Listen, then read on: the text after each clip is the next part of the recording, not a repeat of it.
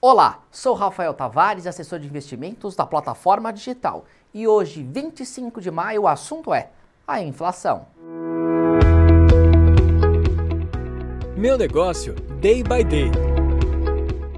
O IPCA 15, que é uma prévia da inflação oficial do país, veio menor em maio, ficando em 0,59%, após ter registrado em abril 1,73%. Mas, embora ter desacelerado, o índice veio acima do esperado pelo mercado. O reflexo em 12 meses acumula, na prévia, alta de 12,20%, maior que os 12,03% registrados nos 12 meses diretamente anteriores. Mas no ano, a inflação preocupa, já que os preços ao consumidor subiram cerca de 4,93%.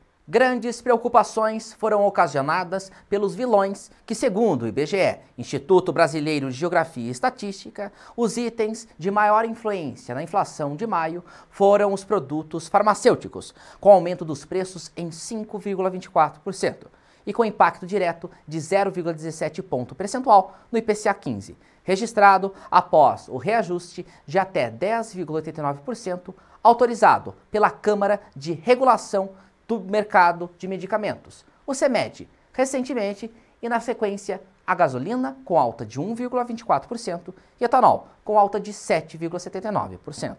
Mesmo com a energia elétrica mais barata, não foi capaz de conter a pressão que o mercado dava como certa a diminuição. Perdurando ainda aos dois dígitos e sem mostrar que está sendo contida, mesmo com a taxa de juros nacional ajustada, deve ser uma questão discutida nos debates. Outro ponto que está sendo digerido é a troca do presidente da Petrobras, após apenas 40 dias de José Mauro Coelho no cargo, que evidencia novamente a insatisfação do governo com a política de preços da estatal e aumento dos temores de interferência na companhia, que pode gerar impactos na atividade econômica e inflação. O indicado para assumir é Caio Mário Paes de Andrade atual secretário de Desburocratização do Ministério da Economia.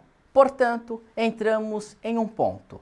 Toda ação gera uma reação, mas com a reação já acontecendo, a ação pode ser apenas uma manobra. Conte com o Daicoval. Dúvidas, sugestões, deixe nos comentários e acompanhe nossos conteúdos.